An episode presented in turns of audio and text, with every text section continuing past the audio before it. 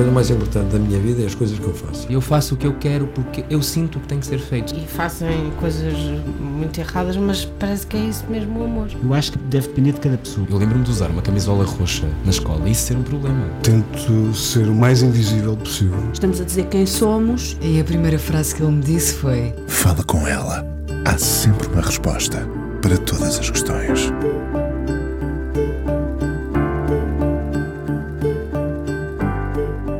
O homem que escrevia canções de amor. Talvez um dia uma outra biografia sobre ele se possa chamar assim.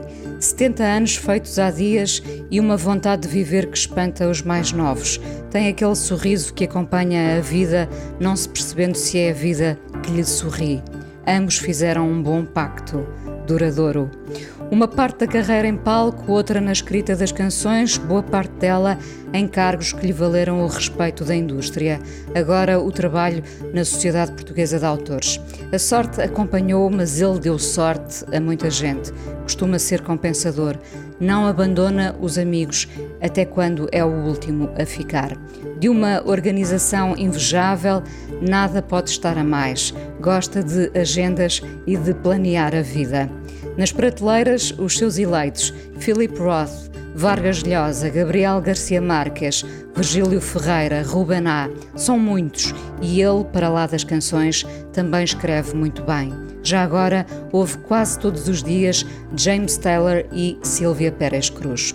Pai de duas filhas, avô de seis netos, facilmente se ilumina a falar da família, dos três irmãos, da mãe que escrevia com a caligrafia mais bonita, do pai que amava a vida. É vaidoso, um homem que nunca abdicou dos seus prazeres. O país ainda lhe deve a devida homenagem porque boa parte de nós sabe cantar as canções dele de cor venham elas de longe ou estejam na boca de fadistas e fados que correram o mundo. Um disco tributo à espreita que mostra a intemporalidade das suas canções e para o ano um álbum com o amigo de sempre, José Cid. É de poucos, mas bons amigos. De facto, conhecidos é o que há de mais fácil para juntar na vida, mas não são esses que costumam ficar. Esta conversa é imparcial, mesmo que partilhemos a mesma casa. É só um acaso merecido já agora. Tosé Brito hoje não fala com ela na Antena 1. Olá, Tosé. Olá, Inês. Achas que uh, o país te tem reconhecido suficientemente? Creio que sim, não me posso queixar. Acho que, olhando para trás, uh, sempre fui bem tratado. Uh, fiz as minhas escolhas. Repara, cada um tem que fazer as suas escolhas. E eu, ao fazê-las, sabia que havia, tinha necessariamente que haver pessoas que não iriam olhar para mim da mesma forma que outras que me eram mais próximas e que eram mais próximas à música que eu fiz e que continuo a fazer. Portanto, foi uma questão de escolha. Uh, dentro da escolha que fiz, foi sempre extremamente bem tratado. E mesmo aqueles que não, que, diria que não são do meu campo musical, nunca me trataram mal. Portanto, hum, não tenho razão de queixa absolutamente nenhuma. Tu disseste, olhando para trás, e no presente? No presente. É uma, vai ser interessante perceber o que é que se vai passar. Tu focaste aí, tu apanhaste muito bem nessa introdução. Né? Também é, apanhas-me sempre bem, portanto, aqui não há, não há problema nenhum. Mas uh, falaste aí de duas coisas que vão acontecer no futuro e que tributo. eu penso, o tributo e o disco com, com o Zé Cid, eu penso que são momentos importantes na minha vida, em termos de música, em termos daquilo que eu fiz para trás, uh, duas formas completamente distintas. Uma visto, visto, vista por, por gente muito nova, de gerações mais recentes, de músicos, outra pela minha geração, comigo e com, e com o Zé, uh, revisitando canções antigas. E isto vai ser muito importante perceber como é que as pessoas reagem a isto, em termos também de mídia.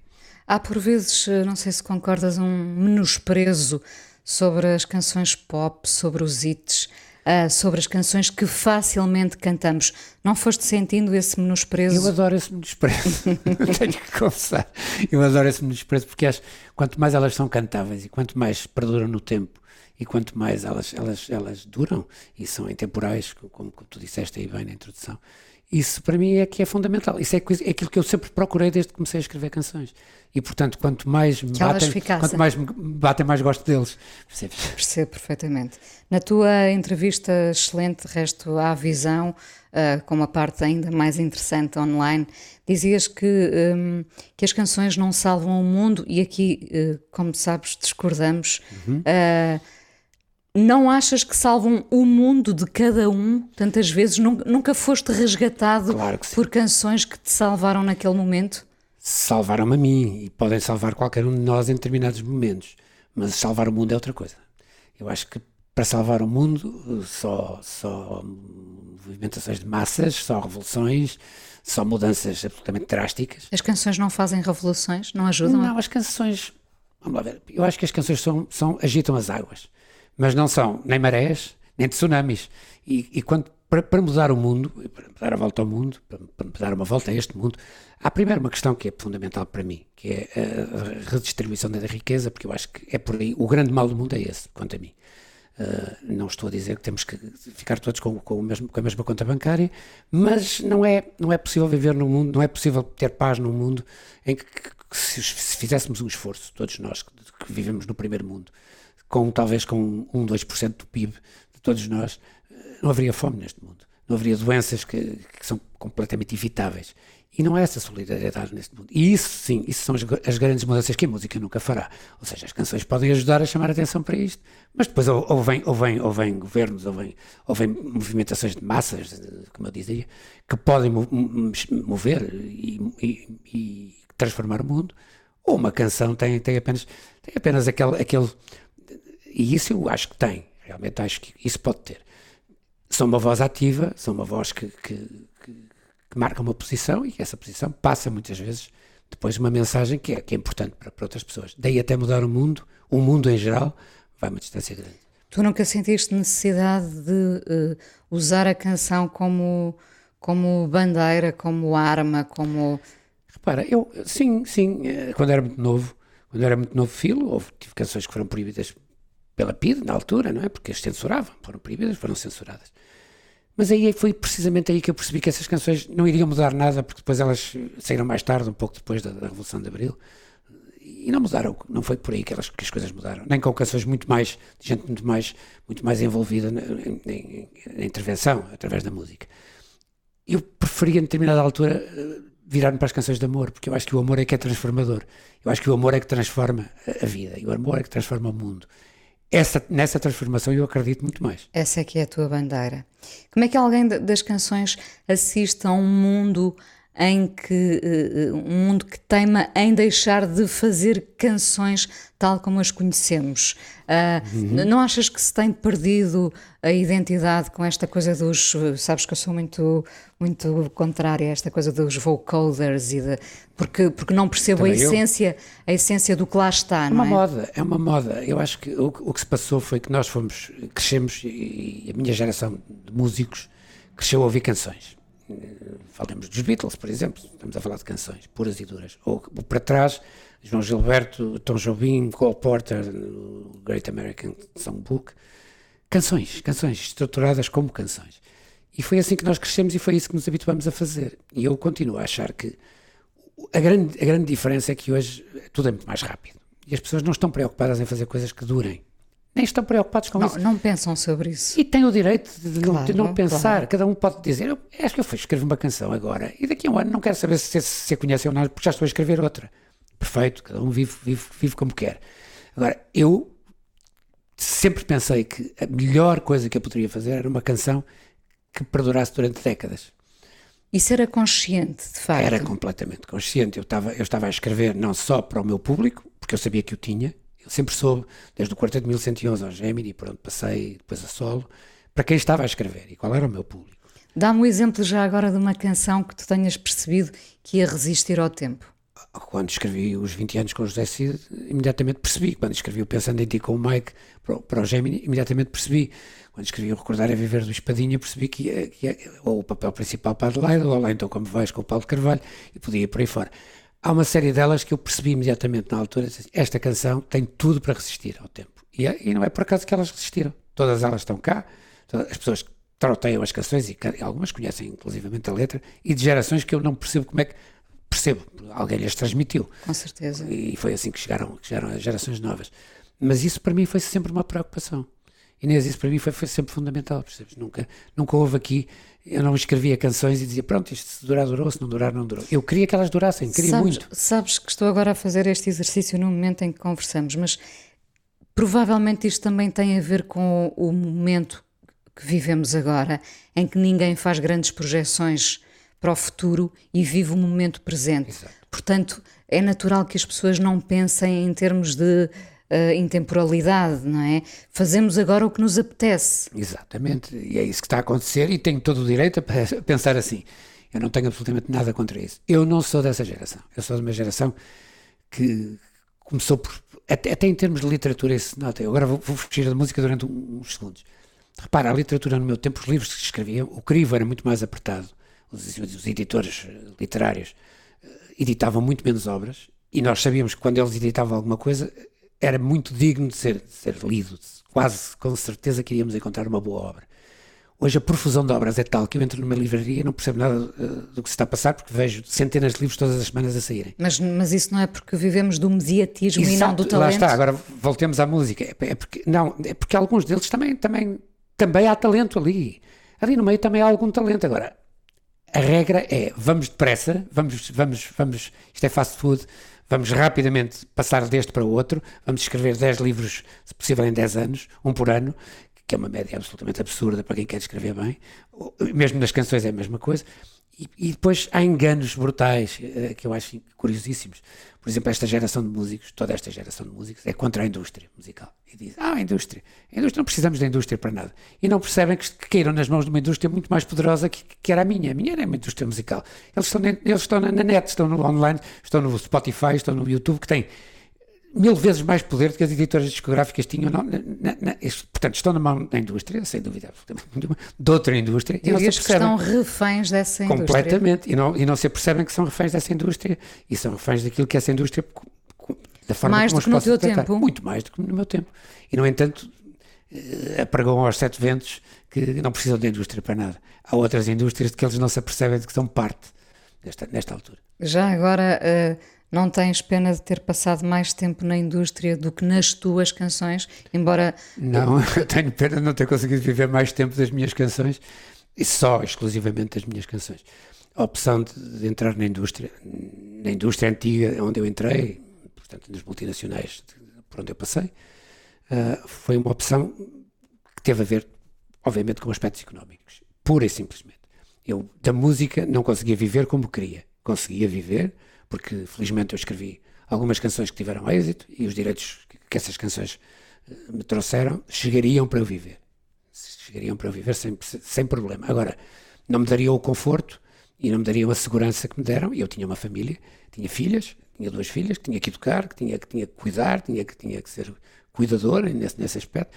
E aí eu sempre fui, penso que sempre fui responsável e razoável achei que podia fazer as duas coisas ao mesmo tempo e se podia fazer ao mesmo tempo, porque não? Eu nunca deixei de escrever canções. Claro, claro. Já agora que falas nas tuas filhas, se uma das tuas filhas, ou ambas, uh, uh, quisesse ter sido cantora ou da música, o que lhe dirias? Porque há aqui uma coisa muito engraçada. Uh, algumas pessoas não saberão, a tua irmã Teresa Brito canta muitíssimo bem, chegou a ir ao Festival da Canção uh, e eu sei que tu provavelmente, sei, provavelmente não, sei que lhe disseste que o caminho se calhar não era, não era disse, aquele. E disse aquele. vou-te dizer porquê. Uh, acho que nunca falamos disto, mas eu vou-te dizer porquê. A minha irmã é das pessoas mais doces, mais meigas, mais ternas, mais bonitas que eu conheço. Eu tenho um amor incondicional, obviamente que incondicional, mas enorme pela minha irmã. A tua irmã que é mais nova que tu, que é mais nova que 15 anos. Exatamente, é preciso dizer isso a minha irmã seguiu-me e tinha, quando ela tinha 10, eu tinha, 30, eu tinha 25, estava no Gemini, estava precisamente na, na, altura em que talvez mediaticamente tenha tido mais visibilidade. E ela viu-me crescer, viu-me viu crescer como músico e como, e como compositor, etc. E tinha aquele sonho de cantar, que ela gostava imenso.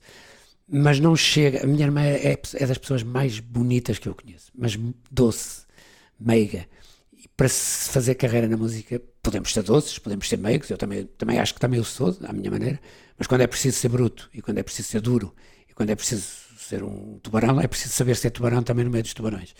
E ela nunca percebi que ela tivesse essa capacidade, e tive sempre muito medo de lhe dizer vai por aqui, para ela depois me dizer porque é que me disseste para ir por aqui. E portanto preferi nunca incentivar nesse aspecto, claro que cantou, fez o que quis, mas nunca da minha parte eu a empurrei para isso, ela tinha condições e qualidade vocal para ser, porque, ainda hoje tem, não é? para ser uma, uma excelente cantora, mas não sei se teria a personalidade certa para sobreviver neste meio da música. E este meio da música, ao contrário do que a gente pensa, não é uma pera doce. Portanto, terias É uma dito. pera dura. Eh, Já vamos a essa pera dura. Terias dito mesmo a uma das tuas filhas. Claro, evidentemente que sim. Eh, Sendo que elas eh, têm personalidades completamente diferentes da, da mi- da da minha irmã, mas também não sei se teriam aquilo que é preciso Essa estrutura. e a estrutura e, e- e estar preparados, e estarmos preparados para passar. Eu, disse já muitas vezes e vou repeti-lo aqui, não é, não é novidade nenhuma. Eu, quando decidi ser músico, com 18 anos, e quando anunciei isso aos meus pais, e foi uma crise, uma crise familiar grande, eu estava preparado para ser músico com sucesso ou ser um músico, um músico de cabaré, um músico de casino, tocar aí em qualquer canto. Não tinha problema nenhum. Eu queria ser músico, ponto final. E, e se tivesse sucesso, melhor ainda. Mas se não tivesse, seria feliz da mesma forma. Não creio que as minhas filhas nem a minha irmã eh, tivessem esse, esse- ou, ou que tivessem ou que tenham esse- essa, essa forma de encarar a vida. E vês essa estrutura eh, nos miúdos de hoje? Ou há muita gente que é engolida? eh, Ah, repara, nós quando somos novos somos muito inconscientes. Eu penso que há muita gente que quando começa é aquela vertigem. Porquê é que tu queres ser músico? Queres ser músico para já? Eu queria ser músico para ter namoradas à minha volta. Vamos ser, vamos ser honestos. Eu peguei na viola a, na viola a pensar, bom, isto dá-me visibilidade, eh, vai-me pôr um, vai, isto é um upgrade, eu vou subir com isto os pontos na consideração das, das, das, das raparigas a quem eu quero chegar. E foi por aí que eu comecei, com 13, 14 anos, quer dizer, foi por isso que eu peguei numa viola, não é? Depois, a partir daí, tu começas a te apaixonar pela música e as coisas tornam-se mais sérias e já não tem nada a ver com isso. Mas nós somos muito inconscientes quando começamos nesse caminho. O que eu penso é que depois há sempre uma altura em que as pessoas pensam, eu não estou a viver bem disto, a música não chega, vou ter que procurar outros caminhos e muitos fogem, desaparecem e, e- e- fazem outras coisas. Eu sempre tive esta determinação de dizer, eu quero ser o que quero ser. Eu vou ser músico e é isto que eu vou ser. Se tiver sucesso, fantástico. Se não tiver, paciência. Mas é isto que eu quero ser. Porque acho que a felicidade passa por isso. Eu quero acordar todos os dias e saber que vou fazer o que gosto de fazer e não aquilo que fui obrigado a fazer. Sim, mas repara, eh, eh, na altura eh, o, o país acompanhou de certa forma. Neste momento o mundo é outro também e há muitos miúdos e miúdos e graúdos que querem de facto fazer da música a sua vida e, E não cada conseguem. vez são menos os que conseguem. O problema é que nós, neste momento, nós éramos alguns, éramos, um, digamos que uns milhares, e desses milhares aproveitavam-se umas dezenas. Neste momento são milhões e continuam-se a aproveitar umas dezenas. Porque a oportunidade de fazer música hoje em dia é muito mais fácil. Qualquer pessoa faz, grava no, no seu quarto com uma guitarra, ou tem um pequeno estúdio caseiro, faz um upload no, no YouTube e depois espera que o descubram. Ou, ou- ou através das redes sociais, publica, divulga o seu trabalho e espera que o descubram isto potencia a, possibilidade de fazer música e hoje tens milhões de pessoas a fazer música e continua a ser dezenas os que conseguem ter O que é sucesso. que pode distinguir alguém? O talento. Ponto Chega. Final, ponto final, parágrafo. É quer dizer, eu penso que é por aí que começa tudo. Ah, depois, depois há outros fatores que entram aqui. Ah, há pessoas que sabem fazer o seu marketing de uma forma espetacular, que sabem vender muitíssimo bem, que têm uma visão muito, muito, muito boa, muito completa e muito, e muito abrangente daquilo que o, que o público quer. E muitas vezes a parte visual, o aspecto visual aqui tem um peso muito grande hoje em dia, muito mais, ter, muito mais sim. do que tinha no meu tempo, muito mais. Ok, nós íamos à televisão e era importante que estivéssemos bem vestidinhos e bem arranjadinhos e limpinhos, percebes? mas não mais do que isso. Ah, claro que ajudava a ser bonito, ajudava, ajudava homens, mulheres, fosse quem fosse. O Demis Russos foi muito bem sucedido. Foi, sem, sem ser, tinha- sem ser uma beleza, sem ser uma uma, beleza, estampa. sim. Claro, Eh, mas porque a música chegava às pessoas. E, muito, e, e realmente eu continuo a achar que o que faz a diferença. Há estes aspectos todos que ajudam a que tu chegues lá. Mas depois, ao fim do dia, ou estão lá as canções, ou está lá o talento e estão lá as canções, ou tu não vais a lado nenhum. Então, e que primeira canção é que vamos ouvir? Olha, vamos começar por ouvir um, um, os- Tu na introdução, eu disse que tu apanhaste muito bem e apanhaste-me realmente bem. Eu escolhi duas canções, exatamente do James Taylor e da Silvia Pérez Cruz. E não foi, isto não foi combinado. Não, nada, eh, eh, e, e- porque são, é aquilo que eu ouço todos os dias e realmente, para além de outras coisas, como é evidente. Mas estes são, são, são, são dois a que eu regresso inevitavelmente. Eu começaria pelo Teach Me Tonight, do James Taylor. Vamos a isso.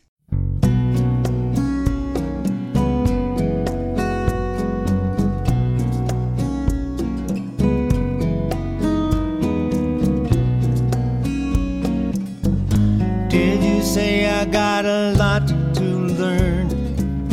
Well, don't think I'm trying not to learn. Since this is the perfect spot to learn, teach me tonight. Starting with the ABC of it, right down to the XYZ of it. Help me solve the mystery of it. Teach me tonight. Oh, the sky's a blackboard high above you.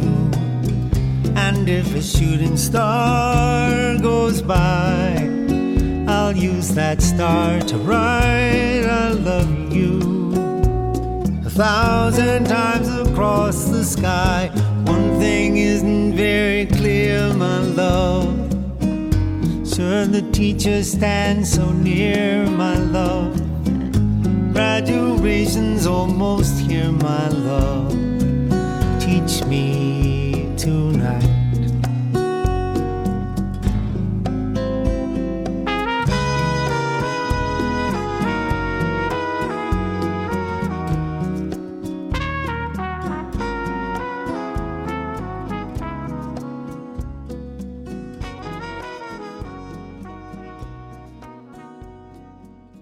Tosé Brito, 70 anos feitos há dias, hoje no Fala Com Ela na Antena 1. Uh, vieste viver para Cascais com 18 anos. Uh, terias sido o mesmo se tivesses ficado no Porto? Ah, nunca, nunca. Vamos lá ver, o, o meu Porto é o Porto dos anos 50. É um Porto confidencial.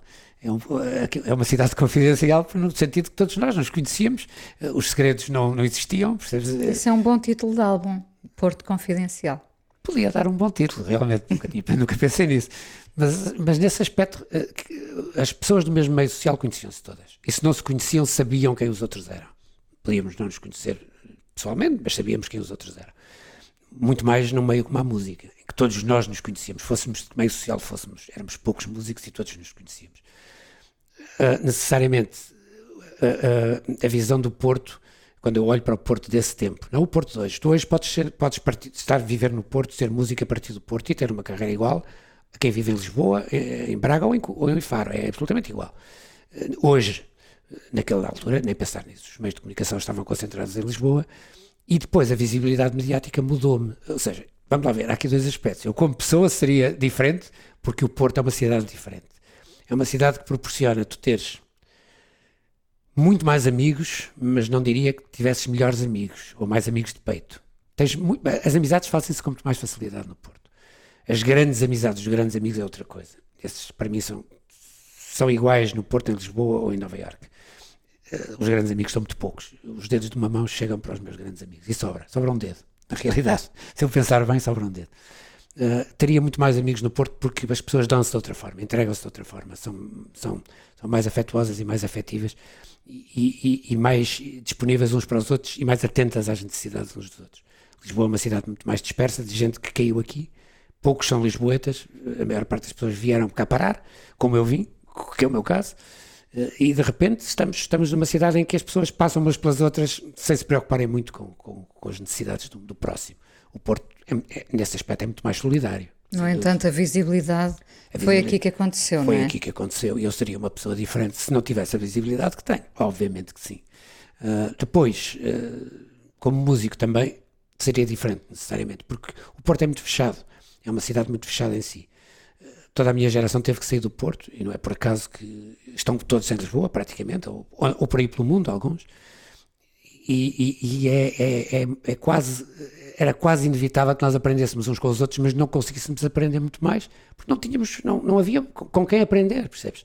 Chegas a Lisboa e de repente tens muito mais gente a tocar, tens gente muito mais diversa, com experiências muito, muito distintas e muito, e muito diferentes, isso dá-te imediatamente a possibilidade de, de melhorares como músico e abrires muito mais os teus horizontes. E quem terias sido uh, se continuasses em Londres, onde casaste e, e, onde nasceram as tuas filhas? É uma boa pergunta, não tenho ideia nenhuma. Olha, músico não era, porque uma coisa que eu percebi quando lá cheguei é que não tinha capacidade como músico para competir com os músicos ingleses. Teria que aprender tudo de novo. E já tinha 21 anos e não ia ser fácil. Não era impossível, mas eu não tinha disposição para isso. Comecei a estudar psicologia, fiz dois anos na faculdade. Seria psicólogo, com certeza. Uma Achas coisa... que sim? Acho que sim, agrada-me muito ser psicólogo. É uma coisa que, não o sendo, acabo por ter que ser um pouco, quando, ququando nas minhas funções de, da AR, de, de diretor da AR e de dirigir multinacionais, etc., tive muitas vezes que usar da psicologia para, para, chegar a, para chegar a bom termo em negociações com artistas, com, com parceiros, com, com, com económicos, com, com gente com quem eu tinha que, que, lidar no dia a dia. Portanto, Qual é o segredo da negociação para chegar a bom porto? O segredo da negociação é tu pensares que uh, uh, é perto um lugar comum, um clichê, mas não é. A negociação deve ser boa para, os, para, para, as duas partes. Ou seja, quando a negociação só é boa para um dos lados, não é, nunca é uma boa negociação. Nem é uma negociação nesse acaba, caso. acaba é, é, repara, é no sentido que nós tentamos negociar, mas há sempre, quando há uma pessoa que domina completamente essa negociação e acaba por conseguir o que quer, a outra, a outra está em perda completamente e nunca isso não é uma boa negociação. Há sempre um que fica melhor que o outro. É muito difícil que uma, uma negociação seja completamente em paridade, que, que dê a mesma coisa às duas partes. Mas faz Mas tem, tem, tem, que se fazer cedências. E as duas partes têm que sair beneficiadas. Hum, tu costumas dizer, eu gosto muito disso, que as tuas uh, fraquezas, os teus erros foram de amor, não é? Eu Sim. gosto muito dessa, dessa ideia que já vi uh, em algumas entrevistas. O amor tem muitas formas, como tu sabes. Tu viveste grandes paixões na tua vida. Uh, o que é que procuraste sempre? Ser arrebatado? A princípio, sim. Uh, eu com o tempo fui mudando a minha, a minha, a minha vida. Claro que esse lado da paixão e do, arrebatamento está sempre lá. Não, não, não, não, não deixou de existir e continua a existir. Eu tenho que estar apaixonado e arrebatado para me sentir feliz mas, houve, mas era quase só isso. No início era quase só isso. Isso bastava-me. Havia dois tipos de amor na minha vida. Havia o amor que eu tinha pela minha família, os meus pais, os meus irmãos, que é aquele amor incondicional e familiar e fraternal e paternal. De sangue. De sangue. De sangue, eh, sem dúvida. E depois havia as paixões, que eu só queria que fossem paixões. Apaixonado, o coração aos saltos, a bater, percebes? À espera que chegasse a carta de, que naquela altura não chegava, à espera que tocasse o telefone fixo, que às vezes não tocava, e o coração ainda mais aos saltos, e isso, isso para mim é que era o amor. Isso para mim era o amor. Quando eu sentia o coração absolutamente desregulado e acelerado, eu pensava, estou completamente apaixonado. Isto é, Por isso é que tu não é, engordaste. Isto é amor. Também é verdade.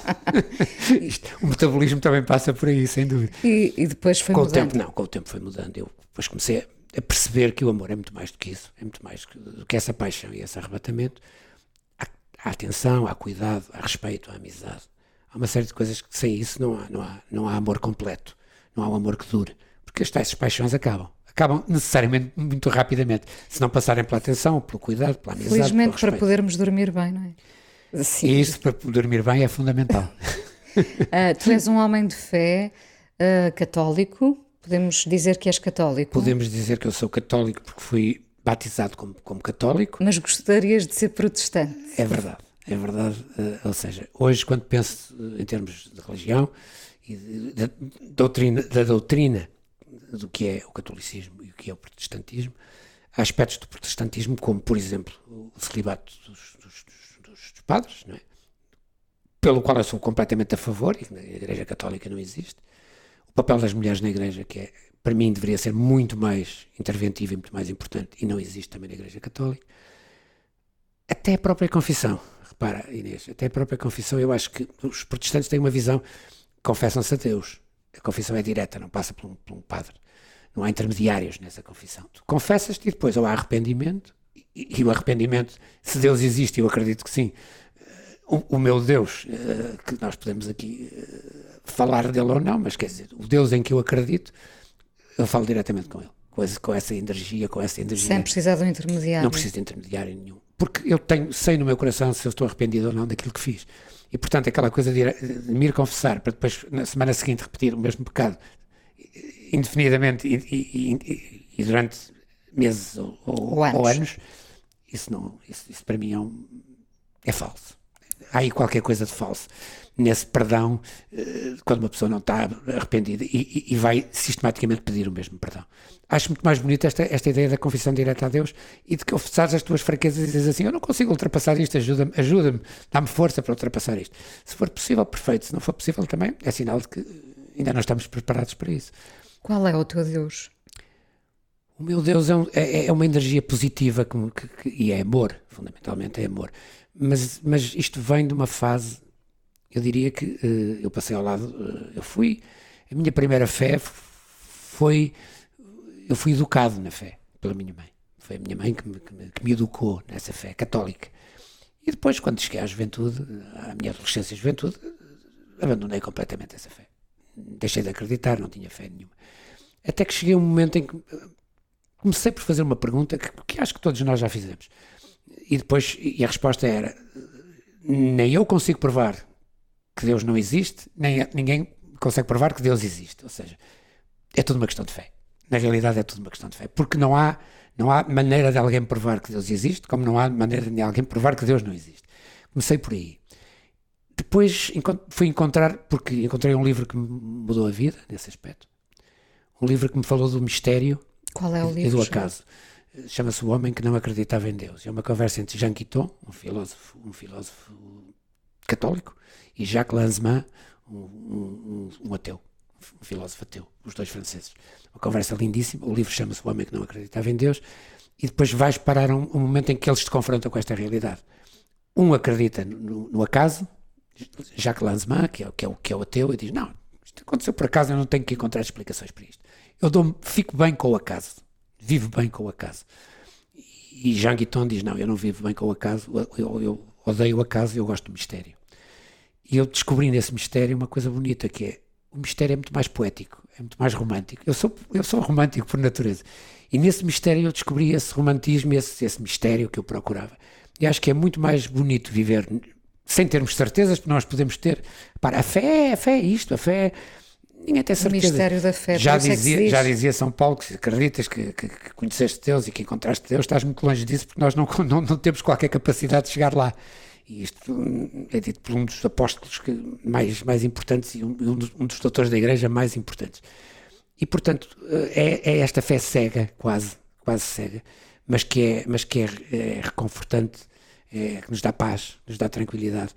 Não porque eu acredite em, em qualquer coisa, embora, embora haja aqui um aspecto importante, eu acho que a matéria fica cá e a energia continua. Nós vamos, nós em termos materiais ficamos cá, mas a energia continua. Deixa-me dizer-te uma coisa, curiosamente, a, a propósito disto.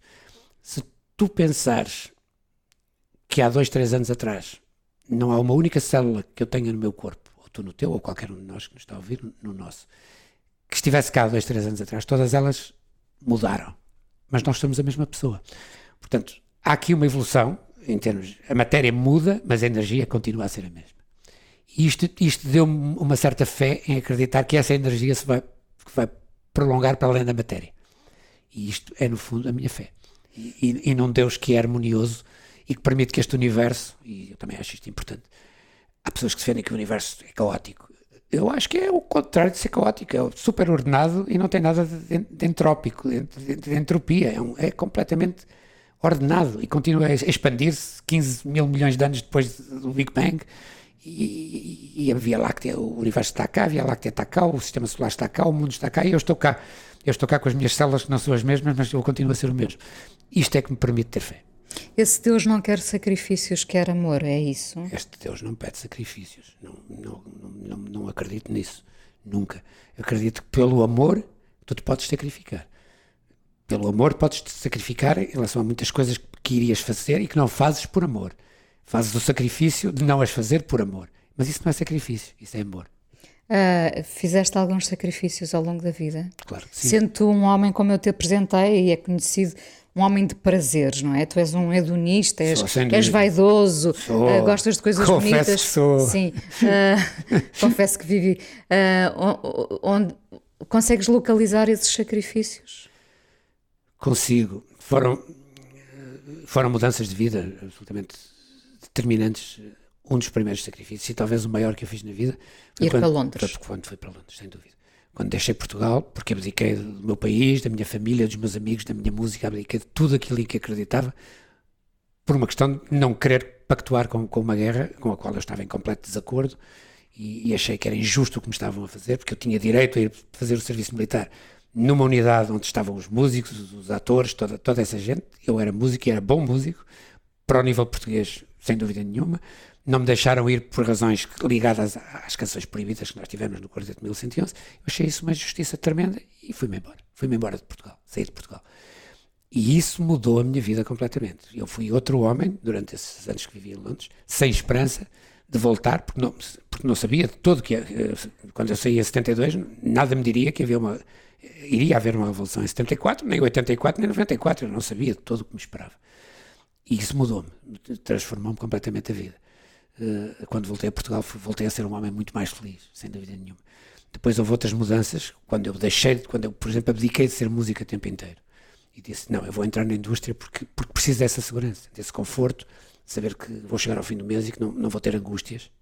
Uh, em termos de pagar as contas e, e, de pagar as escolas das minhas filhas e, e de ter comida em cima da mesa, é? coisas básicas, parecem básicas, mas, mas quando tu és responsável tens que pensar nelas. E, e, e, essa, e, essa, também foi uma mudança radical na minha vida, porque a vida de músico era uma vida fantástica, no sentido em que eu tinha ensaios diários com o quarteto, por exemplo, todos os dias das 8 à meia-noite, e depois ia para discotecas até às 3, 4 da manhã, todos os dias da minha vida, a não ser que tivesse espetáculos. E quando havia espetáculos, ia, ia, ia tocar. E, tinha o dia para dormir, para fazer o que eu quisesse, não, completamente livre. E quando ia trabalhar das 8 à meia-noite, tocava baixo, que era a coisa mais, mais prazer me dava na vida. E depois ia beber copos e portanto, esta foi a minha vida anos e anos e anos. E quando eu de repente decido, não, isto vai acabar porque eu tenho que assegurar outro tipo de vida, eu entro, entro, entro, vou para a indústria e começo a ter que, a ter que picar o ponto às, às 9, 10 da manhã. Passas a ser um homem de negociações, não de negócios. De negócios nunca fui. Não, de negociações. Não, até porque os, um homem de negócios tem, assim, tem sempre assim um, lado que parece que os negócios são feitos por baixo da mesa. Não, um homem de negociações sem dúvida nenhuma mas obrigou-me a uma disciplina de vida completamente distinta. Acabaram-se as noitadas, acabaram-se as discotecas, acabaram-se os copos, acabou-se tudo isso. Também eu já tinha tido a minha dose. Devo dizer que já estava, até, por um lado até me fez bem. Porque estava, foi tudo na dose certa. Foi tudo na dose certa e no tempo certo, no momento certo. Porque às vezes houve coisas que se eu tivesse continuado a fazer ia pagar caro, com certeza. Ia pagar muito caro. Mas mudou a minha vida por completo. E isso foi uma mudança que também me transformou e que me obrigou a ver a vida de outra forma. Então, e depois fiz escolhas, está para terminar. Fiz outras escolhas, algumas muito recentes até na minha vida, que me, que me vieram trazer paz, me vieram realizar e, fazer de mim um homem muito mais feliz. E, e hoje, quando olho para mim, considero que uh, sou hoje muito, estou, vivo muito mais em paz comigo, com a minha consciência e, e, sou muito mais feliz do que fui quando atravessei esses tempos turbulentos em que eu não pensava sequer no que estava a fazer. Tenho que confessar. O que é um dia bom para ti? Um dia bom para mim é sempre um dia em que eu chego à cama, ao fim do dia, olho para trás e percebo que tudo aquilo que, que, eu, que as metas que eu me propus cumprir nesse dia foram atingidas, que, que, tudo me deixou em paz. Um dia, um dia bom para mim pode ser um dia de férias ou um dia de trabalho intenso. Um dia sem chatices ou um dia com chatices. Mas o importante é resolvê-las. Quando eu chego à cama estou em paz, isso foi um dia bom para mim, porque eu sei que vou dormir bem e que estou a lançar as bases para que o dia seguinte também, volte, também venha a ser um dia feliz. Eu só sei que o dia é feliz quando me deito. Porque até lá tudo pode acontecer. O balanço. O balanço, o balanço, o momento em que eu adormeço, que eu fecho os olhos e que fecho os olhos em paz, aí eu sei que tive um dia feliz. Obrigada por, ter, por eh, teres estado no Fala Com Ela. Não vieste, já cá estavas. Vou voltar a dizer uma coisa que tu sabes, que eu já disse. O melhor do Festival da Canção de 2017 não foi a vitória do Salvador Sobral, foi ter-nos conhecido. Isso é que foi Sem verdadeiramente dúvida. bom. Foi a melhor coisa que, que aconteceu nesse ano e foi a melhor coisa que, que me aconteceu nos últimos muitos tempos de vida. O que é que vamos ouvir? Vamos ouvir a, a Silvia Pérez Cruz. Vamos, o Debi Llorar, Debi Llorar. Que é uma coisa que, é a canção que abre o, o, disco dela com um trio fabuloso, Javier Colina. E que tu ouves jazz, muitas vezes, muitas. E que eu ouço em loop, em loop. Obrigada por teres vindo. Obrigado, eu. Continuamos a falar ainda um bocadinho no podcast.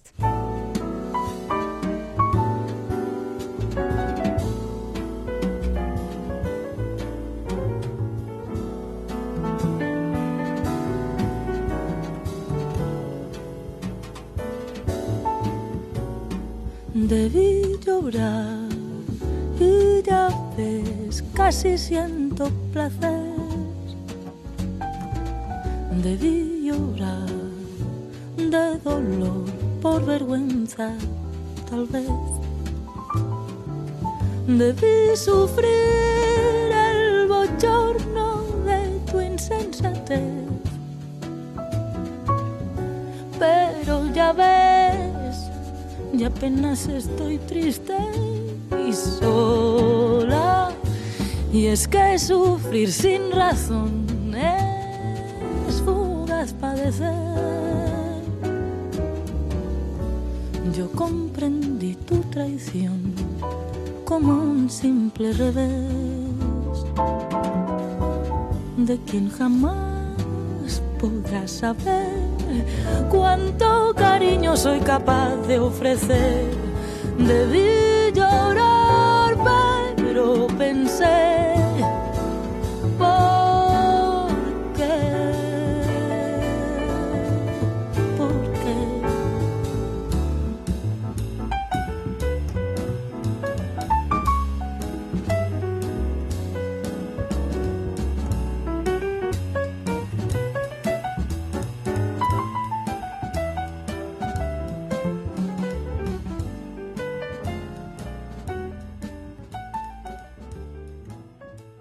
Tosé Brito, hoje no Fala Com Ela, eh, animado com o tributo que aí vem, Tosé.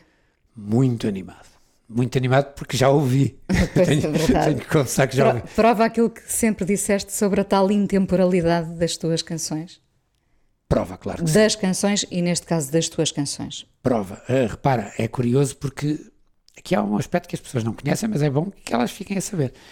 As pessoas ah, receberam uma lista, uma playlist com canções minhas e escolheram a canção que queriam cantar. Cada uma delas. Algumas escolheram, outras não. ok, não, isso- o processo eu, não, eu sei que algumas escolheram e talvez outras não. Algumas Algumas aceita- aceitaram a partir daquilo que lhes foi suge- sugerido. Ok, correto. Mas o que é certo é que há ali canções neste tributo que são das tais, das tais que eu considero intemporais no sentido que foram escritas há 50 anos e, e toda a gente as canta hoje. Isto já é uma certa intemporalidade. Uma canção com 50 anos não é uma canção com 5 dias ou 5 semanas ou 5 meses. E depois há outras que estavam perdidas no baú, estavam completamente escondidas no baú. E, e a prova de que as pessoas, quando as ouviram, as redescobriram e, e pegaram nelas e elas agora têm uma, uma vida nova, vem provar que tudo pode ser, se redescoberto também. Pode, há, uma nova, há outra intemporalidade, que é a que vem da redescoberta. Não é preciso que as canções estejam a ser cantadas sistematicamente durante décadas para serem intemporais. Quando às vezes vamos ao fundo do baú e descobrimos uma coisa e, e, e, e- pegamos nela de novo, damos-lhe uma nova vida. Isto também é ser intemporal. Sem dúvida. O Benjamin e o João Correia fizeram um trabalho notável. Notável. Notável. Ah, eu- Toda a gente fez um trabalho É notável. verdade, Eles é à cabeça, verdade. porque foram, foram os responsáveis como produtores, mas quem cantou foi, foi excelente. Todas E as toda a gente estava muito feliz e, Eu- e essa felicidade gera outra felicidade. transpassou para o disco. Não, está lá toda. Eu acho que quando se ouve aquele, este tributo, este disco, chamem-lhe o chamem o que quiserem, vocês, vocês depois vão ser as, as pessoas que vão julgar o disco. Eu acho que está lá essa alegria, está lá toda. E- e- e o amor com que o disco foi feito, que é uma coisa muito importante, porque não houve ninguém que fizesse este disco contrariado. Eh, Antes pelo contrário. Antes pelo contrário. As, É pessoas, as pessoas estavam, entregaram-se de alma e coração ao álbum, que eu acho uma coisa lindíssima. É o maior, é o maior agradecimento que eu posso fazer a todos, é saber que todos eles entraram neste disco de alma e coração. Olha, depois virá já só para o ano o Tosé Cid com o teu amigo de sempre, o José Cid, ah, em que vocês fazem uma coisa menos óbvia, diria, não é? Vão buscar canções ah, mais antigas, as cantam de uma forma muito despida. ah, é, um, é um reencontro, é, é como se voltassem a ser. É, é muito bonito o, o- que nós, o que nós descobrimos ali. Partimos de um princípio que eu acho que é curioso, que foi vamos dar primazia absoluta às vozes. Às vozes, eh, à melodia e à letra das canções. Os arranjos não são tão importantes, eh, porque poderíamos ter ido para coisas muito mais orquestrais, muito mais ricas, ou até coisas mais depuradas, mais, eh, só com uma guitarra, só com um piano. Há aqui um, um compromisso. O Zé produziu o disco, a produção não é minha, é dele. Eh, Eu acompanhei, como é óbvio, dei as minhas dicas, fui dizendo o que achava, mas, mas o, grande, o grande trabalho de produção é dele. Sendo que aquilo que nós eh, nos propusemos fazer de início está lá. Ou seja, primazia nas vozes, as vozes à frente. E depois são as canções, é o revisitar de canções que estavam perdidas. Lá está. Muitas delas proibidas, inclusivamente. Do quarteto, do quarteto, do quarteto 1111, 1111, sim. canções que as pessoas já não ouvem há décadas porque, porque não estão disponíveis e, e vão aparecer neste disco. E dão-nos um imenso prazer revisitar essas canções e regravá-las agora com, com outra, com outra com, com outra idade também, com outra forma de olhar para elas. Até as cantamos, não tem nada a ver a forma como as cantamos agora com a forma como as cantamos há, há 45, 50 anos atrás. Há 50, propriamente algumas há 55, quase há 54. Porque, porque uh, a forma como tu ouves, a forma como tu hoje ouves a música é outra e a forma como, como, como as palavras te batem é completamente diferente. Nós hoje lemos as, o que escrevemos, o que nós escrevemos, porque todas as canções são escritas por mim e pelo Zé, ou por um de nós. E, e, aquilo que eu escrevi naquela altura, eu lia de uma forma e hoje leio de outra. Tem outro peso. Por falar uh, no José Cid, e porque há pouco também já falámos dos amigos, os conhecidos são muitos, os, os amigos uhum. são poucos, tu és um ser social, mas de poucos e fiéis amigos. Uh, o, o que é que te faz perceber que estás perante um amigo, com um A grande? Uh, a diferença que faz entre os, os conhecidos e os, e os, amigos. Ou seja, eu divido o mundo, uh, divido, divido as pessoas que me rodeiam em três partes. Os conhecidos, aquelas pessoas que eu conheço. Ah, vamos vamos, vamos, vamos dividi-las em quatro. Os desconhecidos, porque há, nem estava a pensar nestes. Depois há os conhecidos, claro que são aqueles que eu conheço, sei quem são, mas não passa disso. Os amigos, os amigos com quem eu tenho uma relação de amizade, uh, com quem converso, com quem tenho excelentes conversas, com quem trabalho, mas depois cada um vai para o seu lado.